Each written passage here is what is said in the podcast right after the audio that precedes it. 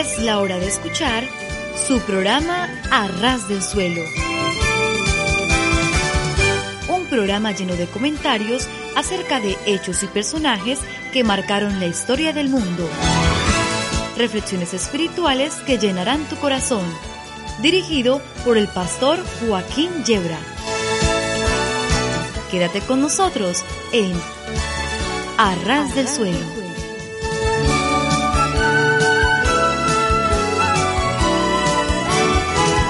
Sí, sí, sí, estar a ras del suelo es de lo mejor que nos puede ocurrir. Porque si tropezamos y caemos, nos hacemos muy poco daño.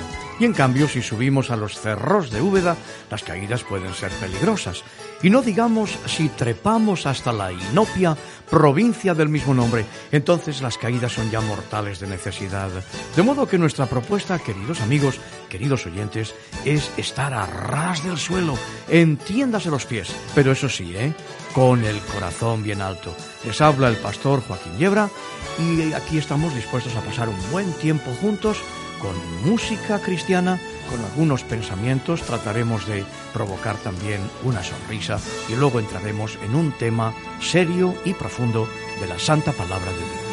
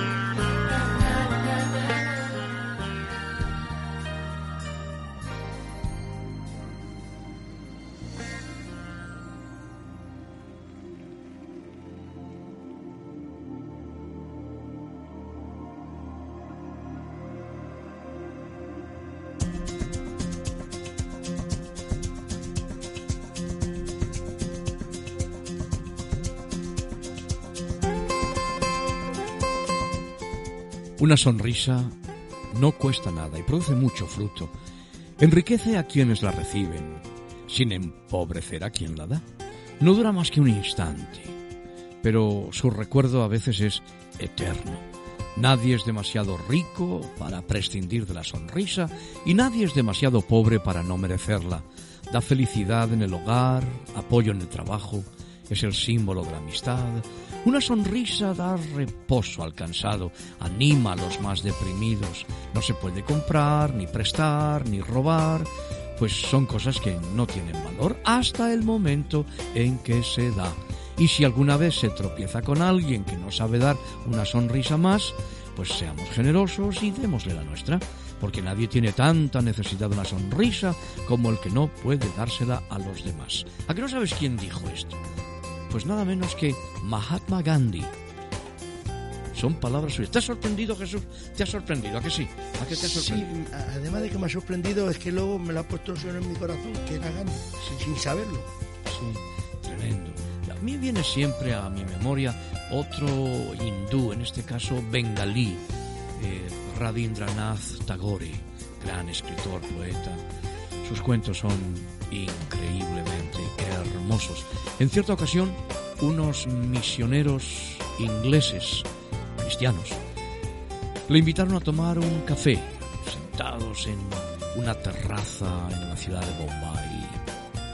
Y le preguntaron por qué no tenían éxito ellos en la predicación del Evangelio, por qué no llegaban al corazón de los hindúes. Y bueno, pues eh, este Rabindranath Tagore, con la parsimonia característica de los pueblos orientales, mucho más eh, dados a acciones simbólicas que a la, al torrente de palabras que tenemos los occidentales, eh, cuentan que se levantó, tomó un terroncito de azúcar, lo puso en el suelo y se marchó. Y los misioneros ingleses se quedaron sorprendidísimos ante su actitud, no entendían. Al poco tiempo aquel terrón de azúcar estaba cubierto de hormigas y las hormigas esforzadamente iban arrancando los granitos de azúcar para llevarlo a sus hormigueros. Qué buena lección les dio, ¿verdad? Así pudieron entender por qué el Evangelio no estaba llegando a aquel. Bueno, con el dinero ocurre algo parecido a lo que ocurre con el aire que el hombre necesita para respirar. Si el oxígeno disminuye, pues sufres grandes penurias y hasta te puedes morir.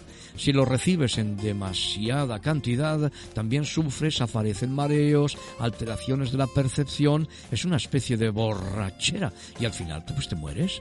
Y para sentirte bien, para decir que tu respiración es saludable, debes recibir una determinada cantidad de oxígeno, aquella que te permite satisfacer tus necesidades, pero ni menos ni tampoco más. Así debería ser con el dinero, ¿verdad? Del que no se puede prescindir por ser parte del sistema de transacción en el mundo. Ya es difícil mantener el trueque y, todos deberían acceder a la cantidad necesaria para una vida armónica y que abasteciera sus requerimientos de educación, salud, vivienda, los elementos para una existencia digna, decorosa, amable, pero nadie debería acumular más que eso porque el exceso de dinero fomenta en el hombre los apegos que le impiden crecer hacia la dimensión espiritual donde se encuentra su verdadero ser y también borra la imagen del prójimo como próximo y como hermano.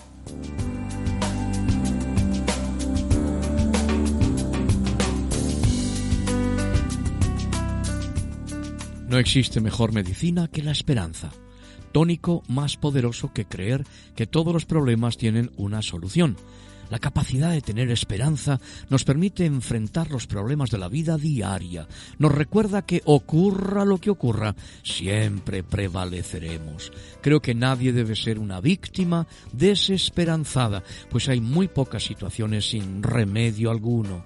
Con un poco de esperanza podemos transformar una posible tragedia en un logro. Si la situación no cambia, nosotros podemos cambiar para enfrentar esa situación. Para aquellos que tenemos la fe y la esperanza depositados en Jesucristo, la esperanza sabemos que es eterna. Y mientras a nuestro alrededor el mundo dice el que espera desespera, nosotros decimos que el que espera seguirá esperando.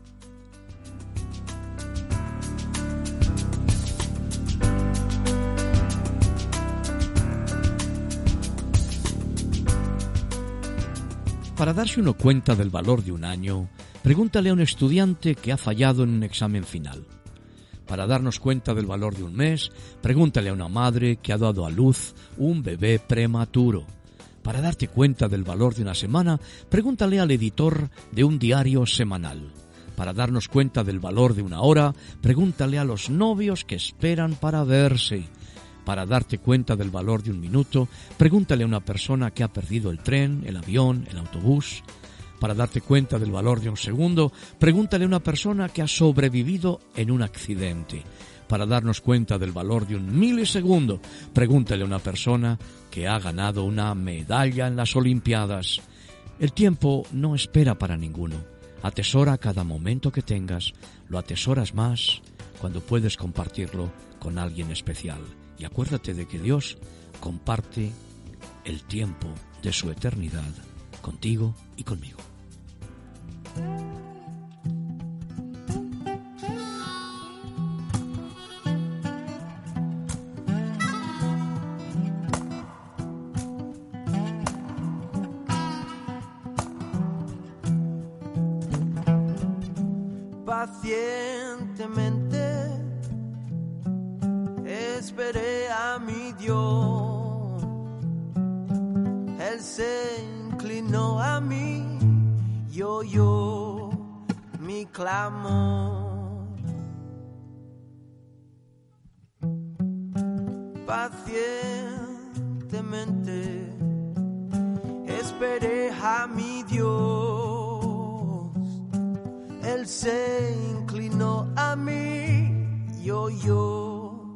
mi clamor. Puso mis pies sobre roca y enderezó mis pasos. Puso nuevo cántico en mis cansados labios.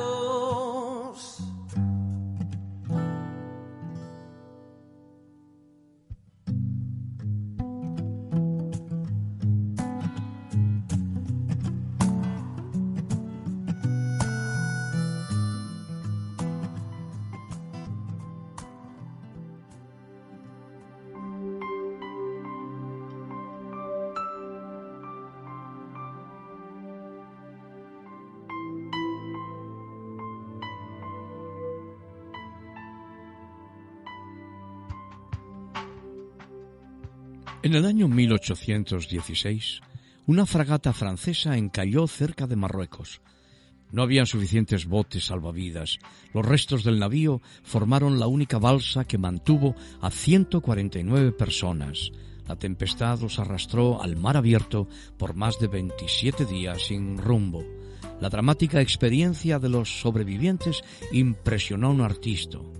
El artista Gericol que hizo un estudio sustancial de los detalles para su pintura. Entrevistó a los sobrevivientes, a enfermos e incluso vio a algunos de los muertos. Horrorizado reprodujo la íntima realidad humana en esa situación y tituló su cuadro La balsa de la medusa, de Theodore Jericol. Figuración de un acontecimiento que conmovió a Francia el naufragio de la nave La Medusa, el día 2 de julio del año 1816, con repercusiones que tocaron lo más profundo del alma humana. En ella vemos las diferentes actitudes humanas que se manifiestan en los momentos límite de la vida. Nos queda pensar en qué lugar estaríamos nosotros, cuántas veces atravesamos situaciones difíciles y de qué forma las enfrentamos. ¿Nos dejamos derrotar? ¿Tiramos a la deriva todas nuestras fuerzas?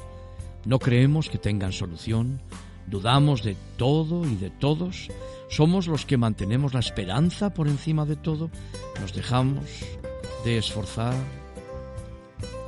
o no dejamos de esforzarnos para llegar a tiempo. Si observamos detenidamente, si somos buenos observadores, puede decirse que no veremos que venga ningún navío a rescatar a los náufragos, pero contemplando esta pintura, vemos, sin embargo, que hay un grupo decididamente dispuesto a luchar hasta sus últimas fuerzas para salvar a toda la tripulación. La balsa es el planeta. Los tripulantes forman la humanidad y las actitudes que cada uno adopta ante la vida. Esperanza es decidir triunfar en cada circunstancia que nos toca vivir. Y esto es posible, muy posible, muy plausible, cuando nuestra mirada está puesta en Cristo, cuando Jesús es la roca de nuestra salvación, cuando respiramos el Espíritu Santo para llenar nuestros pulmones, corazón y vida entera. La balsa es el planeta, la roca de salvación es Cristo, el viento que impulsa es el Santo Espíritu de Dios. ¿Vives en esperanza o desesperanzado?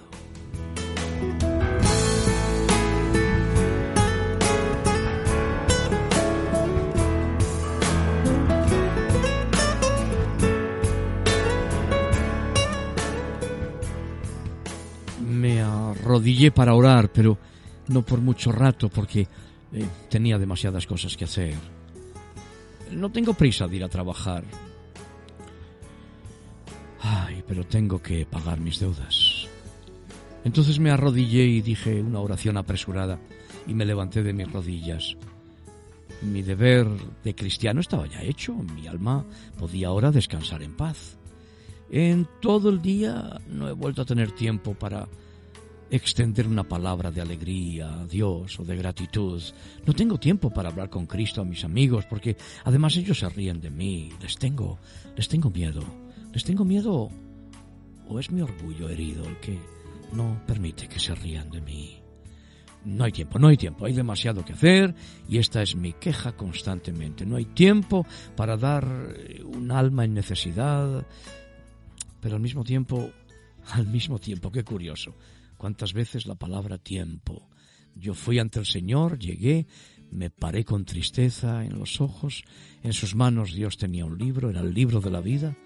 Caramba, había tenido tiempo hasta para morirme. Dios miró dentro de su libro y dijo, tu nombre no lo puedo encontrar.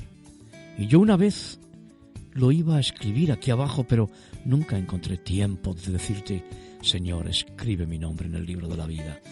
Ahora voy a tener mucho tiempo, ¿verdad? muchas veces por el ajetreo del trabajo y por otras cosas, otras cosas más, no nos damos tiempo para muchas cosas muy importantes y después no hay tiempo, no hay tiempo para tener tiempo. Saca tiempo para decirle a Dios que le amas. Saca el tiempo, sácalo de la carretera, del estómago, del hígado, de los riñones. Saca tiempo para decirle a esa persona que amas, no mucho que la amas. Saca tiempo para ser feliz. Saca tiempo para ser feliz. Saca tiempo para ser feliz. Saca tiempo para ser feliz.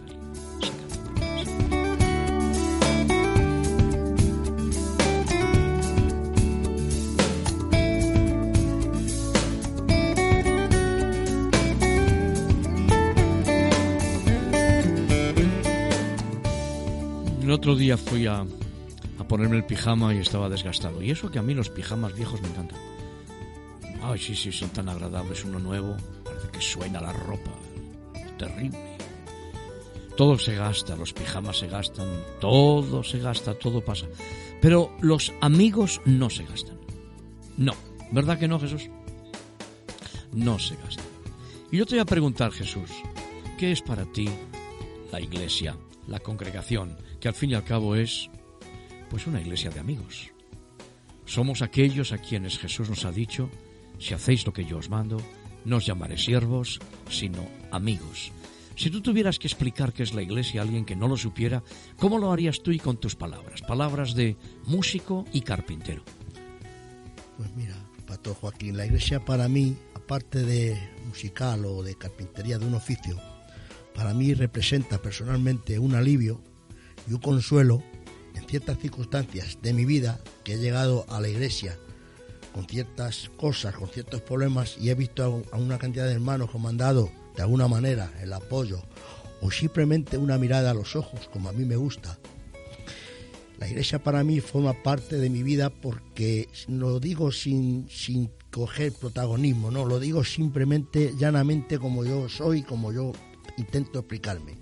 La iglesia para mí es mi casa además de ser la casa de Dios, es mi casa, mi casa de mi hogar, porque ahí he encontrado apoyo, he encontrado perdón de mis pecados a través de una, de, de una predicación de un pastor o un hermano que lo ha dado.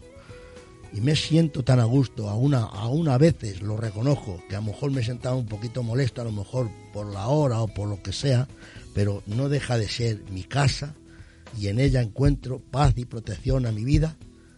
Y lo digo esto en el nombre precioso de nuestro Señor Jesucristo. Gracias, gracias Jesús. Sí. sí, sí, una iglesia tiene que ser una iglesia de amigos, amigos que no se gastan. Los amigos no nos gastamos, los amigos no nos gastamos, nos podemos usar y no nos gastamos. Los amigos tenemos un lugar especial en el corazón de los amigos. Y muchas veces yo le he agradecido a Dios por haberme dado su amistad.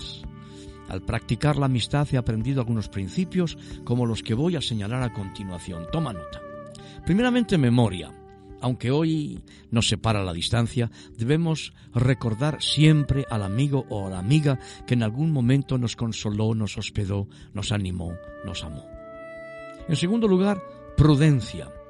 Debemos respetar también la vida de los amigos, su horario, su derecho, conveniencia, necesidad a tener intimidad. No debemos invadir su intimidad, su privacidad, creyendo que el ser amigos nos da derechos absolutos sobre su vida. Nos equivocamos. En tercer lugar, sinceridad. No hay verdadera amistad sin una confianza plena. Todo tiene que estar sobre la mesa. Yo creo en la amistad, pero en amistad a corazón abierto. En cuarto lugar, humildad. Necesitamos la humildad para pedir perdón cada vez que nos equivocamos. Necesitamos también amplitud de corazón para saber perdonar. En quinto lugar, generosidad. Es la verdadera amistad, aquella en la que no se busca recibir sino dar. Entre amigos entregamos nuestro tiempo, nuestro afecto, nuestras oraciones, nuestro dinero. Colmado de felicidad o de sufrimiento, el corazón tiene necesidad de compartir, porque alegría compartida es doble alegría y dolor compartido es la mitad del dolor. Cuidemos nuestras amistades, cuidemos a los amigos, no los usemos en el sentido peyorativo del término, como algo que se utiliza y si un día está cansado lo tiramos. Los amigos que se gastan son amigos que no han sido bien cuidados, pero si los cuidamos bien duran muchísimos años. Quiera Dios ayudarnos a cuidar la amistad y no abusar de ella, pero sobre todo, quiera el Señor que tú tomes la firme decisión de entrar en amistad con Jesucristo, Dios manifestado en carne, el que dio su vida por ti y por mí en la cruz del Calvario. Descubrirás entonces Jesús es amistad, es compañerismo, es cercanía, es proximidad, es enseñanza, es acogida, es perdón, es vida eterna.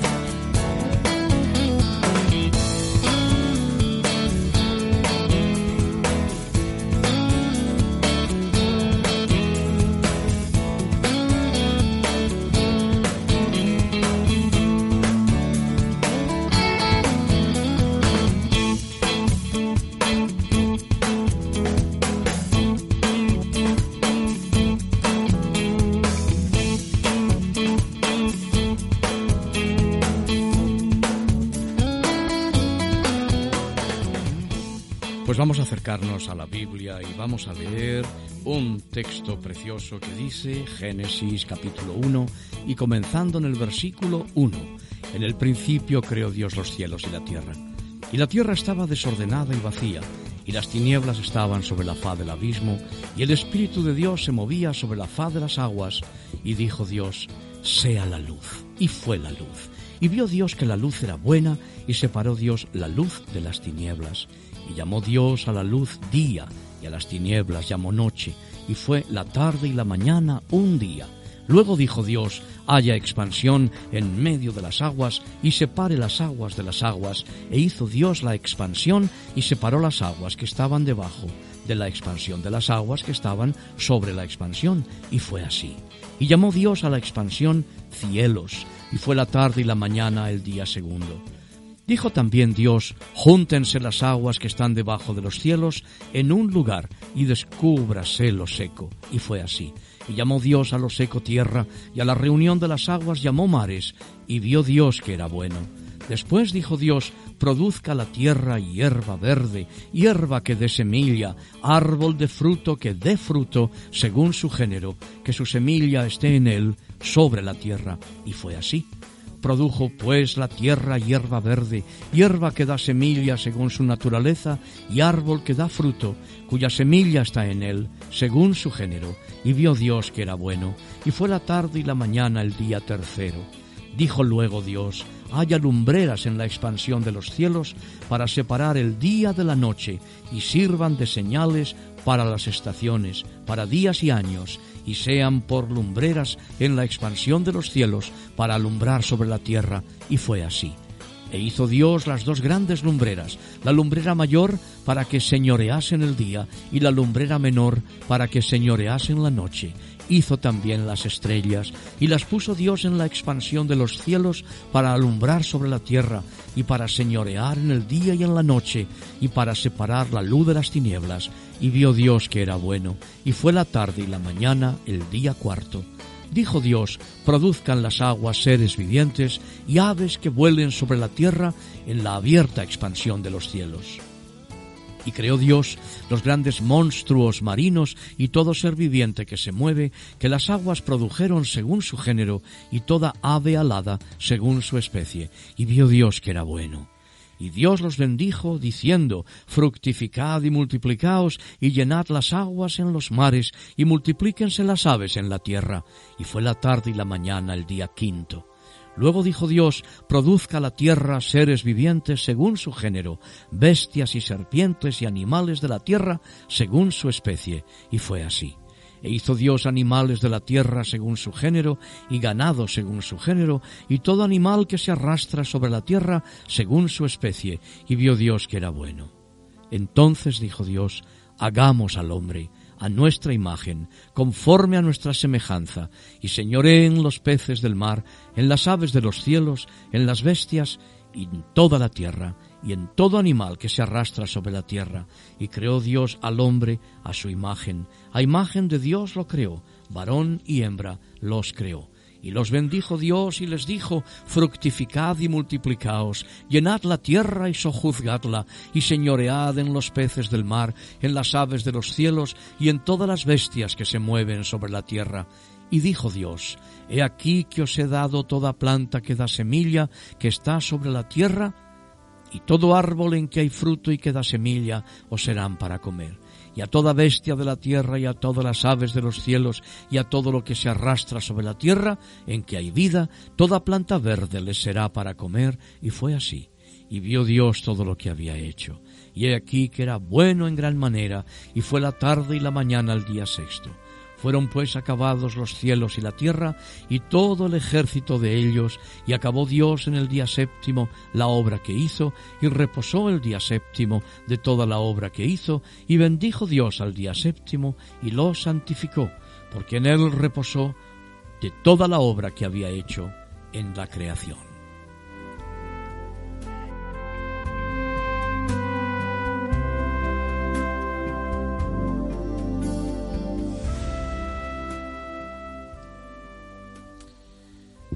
Pastor Joaquín, sé que es muy amplio, pero ¿qué puedes decirnos eh, respecto a la teoría de la evolución?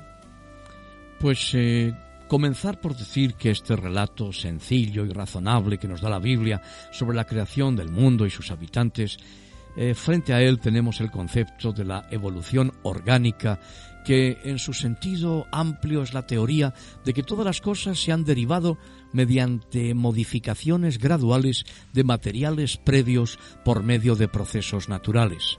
Según esta teoría, el hombre y los otros seres vivientes se han ido desarrollando por medio de la transformación natural a partir de comienzos muy primitivos, hace centenares de millones de años en la historia de este planeta. El origen de la vida misma se atribuye a la combinación fortuita, casual, de sustancias químicas complejas en algún mar primitivo el proceso biológico de la mutación de genes, es decir, el cambio súbito hereditario en la estructura de la célula germinal y la selección natural, es decir, la respuesta de las criaturas al ambiente en tal forma que los mejor adaptados sobreviven y los menos adaptados son exterminados, se nos dice que da cuenta del desarrollo progresivo de todos los distintos tipos de vida vegetal y animal en el mundo de hoy. Los dirigentes del pensamiento evolucionista rechazan la idea de que este proceso esté bajo el control directo de Dios. Más tarde, dicen, esta evolución puede explicar el estado del mundo sin necesidad de Dios o de creación y, por tanto, la creencia en un creador divino es por completo innecesaria y nos acusan de no dar una respuesta científica. La ciencia, es verdad, trata de las cosas presentes, pero ¿qué puede decirnos de los orígenes? Pues eh, con respecto a los orígenes, podemos decir que la evolución no es una ciencia, es una fe. Eh, es una fe ingenua y crédula, además, eh, notemos algunas de sus mentiras, de sus falacias. Primero, la evolución explica la creación de todas las cosas en términos de procesos presentes, pero la primera ley de la termodinámica nos dice que nada es creado en el momento actual. Número dos, la evolución presupone una tendencia innata hacia el progreso y el incremento del orden y la complejidad en el universo, pero la segunda ley de la termodinámica demuestra que hay una tendencia hacia el desorden y la degeneración en el universo por cuanto toda la materia decae. En tercer lugar, la evolución se lleva a cabo por mutaciones de los genes, pero casi el 100% de todas las mutaciones conocidas son perjudiciales, si no fatales, para las criaturas que experimentan dichas mutaciones suelen ser criaturas en un frasquito con formol en un museo. En cuarto lugar, no hay ejemplo de verdadera evolución de un tipo básico a otro tipo en el mundo presente o en los antecedentes fósiles del pasado. En quinto lugar, el parentesco evolutivo de todas las criaturas implicaría una diferenciación gradual o continua en todas las formas de vida, pero tanto la vida presente como los restos procedentes del pasado nos muestran que hay discontinuidades o diferencias súbitas entre las diferentes clases de plantas y de animales. Sexto, la selección natural, al parecer explicar el desarrollo de nuevas especies, pero en realidad lo que hace es tender a preservar las actuales, puesto que un órgano incipiente o una nueva característica de la clase que fuera no tendría valor de supervivencia a menos que fuera funcional por completo desde su mismo principio. Séptimo, la evolución contradice la ley científica de que el efecto nunca es mayor que su causa, puesto que asume que la inteligencia fue desarrollada a partir de materia no inteligente, que la moralidad fue desarrollada a partir de procesos no morales y que el amor y otras características emocionales proceden de sustancias químicas que no sienten ellas mismas y que hay estructuras infinitamente complejas que proceden de simples principios y que la conciencia espiritual apareció a partir de moléculas inertes. Bueno, caramba, esto, esto quiere decir que, que las pretensiones eh, evolucionistas eh, son en realidad muy inconstantes y triviales, ¿no? Muy triviales, algunas de ellas muy triviales, sí, sí, sí, es la palabra. Algunas de ellas, como la evidencia de la anatomía comparada, las semejanzas en la composición de la sangre y de los embriones, están eh, basadas en la suposición de que estas similaridades, estas similitudes en la apariencia, prueban la relación evolutiva. Pero estas similitudes se explican mucho mejor por el hecho de que hay un artífice común que proveyó estas estructuras y mecanismos semejantes para funciones fisiológicas eh, similares. Las evidencias de la variación, hibridación y mutación muestran, como es natural, que el campo biológico es común. El sistema genético de cada tipo es altamente complejo, con una provisión para gran variabilidad. Se pueden así formar nuevas razas y especies por los mecanismos de la variación, la selección y la segregación. Pero estos cambios están siempre dentro de límites fijados por la composición del material genético disponible, esto es, dentro de los límites del tipo creado. Las mutaciones, por otra parte, son en realidad cambios en la estructura genética básica causados por radiaciones poderosas o por sustancias químicas. Sin embargo, un cambio así, al azar, en un sistema altamente organizado, solo puede resultar en un descenso en la organización y un descenso en la viabilidad de acuerdo con la segunda ley de la termodinámica. Por tanto, eh, prácticamente todas estas mutaciones son dañinas, no útiles eh, en la lucha por la supervivencia, en la lucha por la existencia. ¿Cuál sería la única evidencia de evolución que no sería completamente circunstancial, pastor?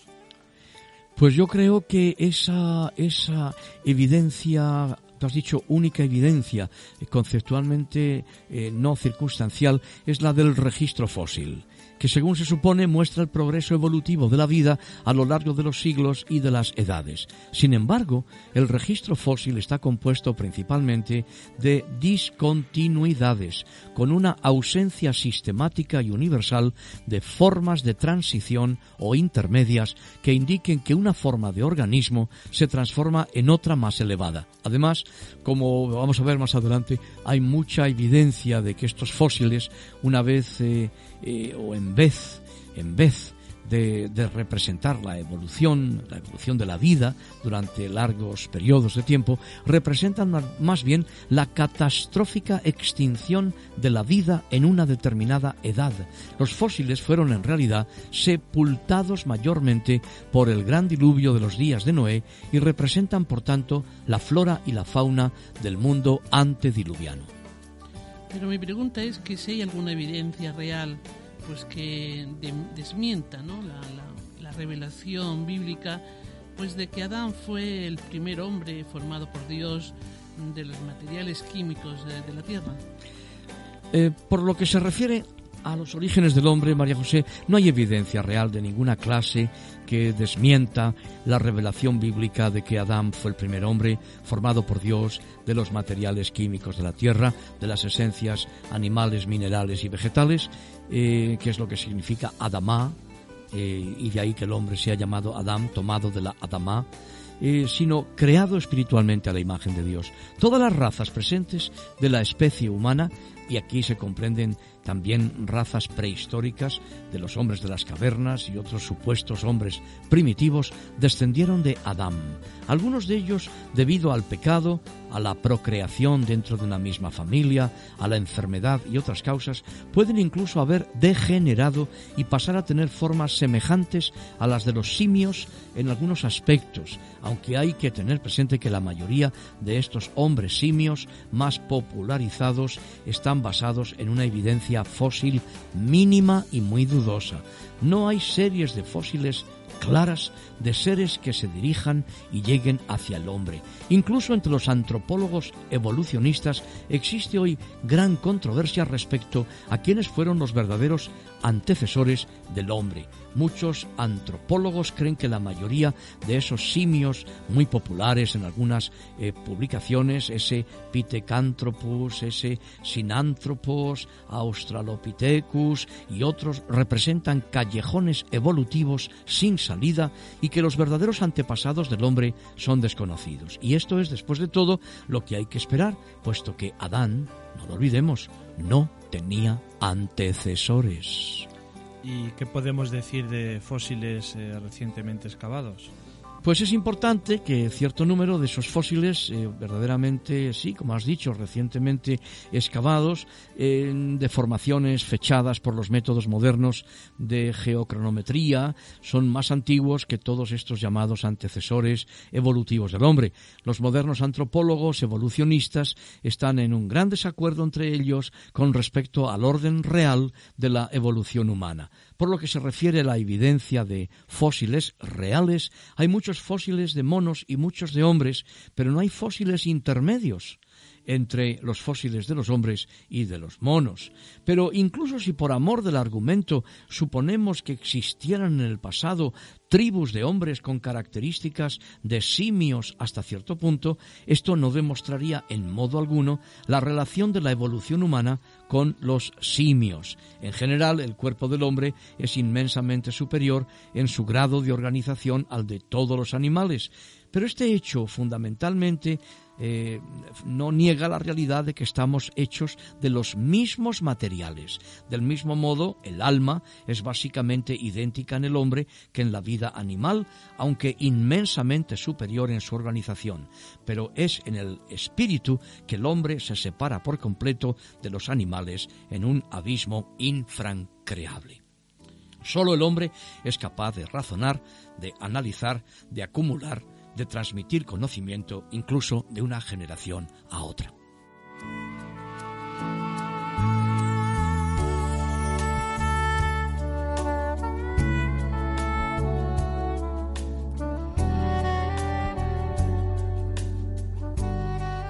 Solo el hombre tiene lenguaje real. La habilidad de comunicar con formas abstractas y simbólicas, pero sobre todo, solo el hombre puede orar y adorar a Dios. A pesar de la extensa propaganda evolucionista en las escuelas y otras instituciones de la sociedad moderna, debe subrayarse que no hay ninguna evidencia, ni científica ni bíblica, en favor de ningún otro tipo de evolución vertical, o sea, desde sistemas simples a sistemas más complejos. La evidencia de la creación especial de todo el mundo real es abundante y satisfactoria. Quiero preguntarte, pastor, ¿qué, puedes decirnos respecto pues a la pretensión de que la ciencia eh, cree universalmente en la, evaluación, En la evolución. La evaluación de la evolución. sí, yo creo que con respecto a esa pretensión tan repetida con frecuencia de que la ciencia cree eh, universalmente en esa evolución, yo creo que el lector debe saber que hay hoy centenares, millares de científicos calificados y cualificados que son creacionistas totales, según la Biblia. Por ejemplo, la Sociedad para la Investigación de la Creación, organizada en el año 1963, tiene una membresía, atentos, de 60 científicos del tipo descrito todos doctores en disciplinas científicas y filosóficas y todos ellos eh, dedicados a la docencia universitaria y a la investigación y todos ellos se declaran creacionistas. Cada uno de ellos tiene por lo menos un grado, mm, eh, un grado universitario, muchas maestrías, muchos doctorados en ciencias, representando a todas las ramas de la eh, de la ciencia, em, de la ciencia reconocida en nuestros días y cada uno de los cuales cree en la creación especial y en la inspiración verbal de la Biblia, de las Sagradas Escrituras. No hay, por tanto, razón alguna para dudar de la exactitud del maravilloso relato de la creación tal como se nos presenta en los primeros textos de la Biblia. Pero volvemos a insistir en lo que nos parece más importante de todo. No sería trascendente la existencia de un Dios creador? ¿No sería verdaderamente trascendente creer en ese creador a menos que entendamos, a menos que entendiésemos que ese creador es personal y que nos ama? No cambiaría para nada el hecho de un mundo fruto de trillones de trillones de trillones de casualidades y un mundo creado por un creador. Lo maravilloso, lo extraordinario, es que ese creador se comunica con el, con el hombre, busca al hombre, despierta hambre en el corazón del hombre por ese Dios creador, por ese Dios amoroso, por ese Dios que ha tomado la decisión de salvar a esta raza humana, que se acerca a nosotros en la persona de Jesucristo para ofrecernos el perdón de los pecados y la vida eterna, que no es un Dios distante, una fuerza motriz, ese primer motor del universo del que hablaba Aristóteles y con él otros filósofos griegos, que es el Dios creador y sustentador del universo, que sale de sí, que es palabra, es decir, expresión, logos, que se acerca al hombre, que se comunica, que sale a nuestro encuentro, que nos llama a hacer un alto en el camino, a considerar hacia dónde va esta humanidad, para que nos demos la vuelta y para que con la mirada puesta en Jesucristo, que es Dios manifestado en carne, podamos acometer la vida, emprender un caminar nuevo. Jesús ha dado su vida por ti y por mí en la cruz del Calvario. Ha venido a derramar su sangre para perdonarnos nuestros pecados y darnos el regalo de la vida eterna. Podemos pensar que hubiera podido hacerlo de otra manera. Bueno, podemos pensarlo, pero Él escogió esa forma, el derramamiento de la sangre, la sangre como fuente de vida, la sangre que limpia y purifica. Y Él dio su vida por ti y por mí. Recibió el lugar de castigo, castigo y muerte, que tú y yo merecemos. Ocupó nuestro lugar nos mostró que el amor está por encima del juicio, que el perdón está por encima del resentimiento y que nos ha amado y nos ama de tal manera que ha entregado su vida por nosotros, para que todo aquel que en él cree no se pierda, sino que tenga vida eterna. Nosotros queremos aquí, humildemente a ras del suelo, entiéndase los pies, pero con nuestro corazón bien alto, invitarte a tomar una decisión por Jesucristo. Invitarte a tomar la decisión de entregarle tu corazón, tu vida, aquel que la entregó primeramente por ti, y a decirle desde lo más profundo de tu ser, Señor, reconozco que soy pecador o pecadora. Reconozco que merezco tu juicio y tu castigo. Te he ofendido muchas veces. Mi orgullo me ha hecho olvidar a los demás, buscar mi propio beneficio o satisfacción he vivido de espaldas a ti. Pero en este día y hora tomo la decisión de darme la vuelta. Dejo todos los agentes motivadores de mi vida a mis espaldas y ahora con la mirada puesta al frente en ti, Señor, te pido que vengas a mi corazón. Creo que derramaste tu sangre en la cruz para perdonarme mis pecados y darme el don de la vida eterna. Te entrego mi vida, ven a mi corazón, Señor. Lléname, perdóname, límpiame, hazme una nueva criatura. Y con tu gracia, con ese favor inmerecido, estoy seguro de que podré caminar con la mirada puesta en ti, de tu mano, creciendo en tu gracia y en tu conocimiento cada día. Gracias Señor por haberme amado tanto. Recibe, Señor, mi corazón, mi vida. La pongo en tus manos. Y a partir de ahora, Voy a ser un discípulo tuyo, Jesús. Y sé que voy a contar contigo, con tu presencia, con tu amor, con tu cariño, con tu perdón, con tu gracia. Lléname con tu Espíritu Santo, lléname de ti. Gracias. Amén.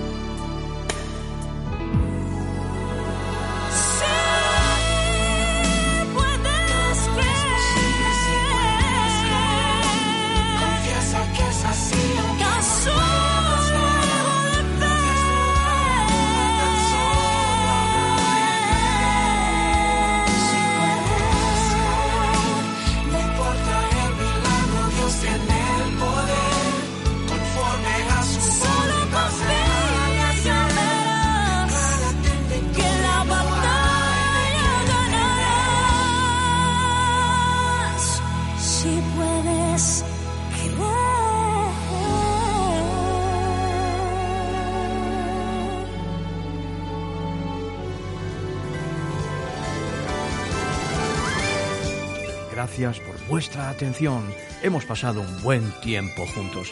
Volveremos a encontrarnos, será con el favor de Dios y será naturalmente a ras del suelo.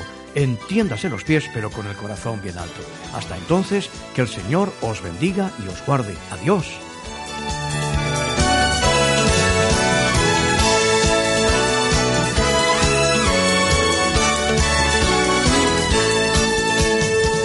Gracias por acompañarnos en una emisión más de Arras del Suelo, dirigido por el pastor Joaquín Yebra. En nuestro próximo encuentro tendremos más noticias de interés para ustedes. Hasta entonces.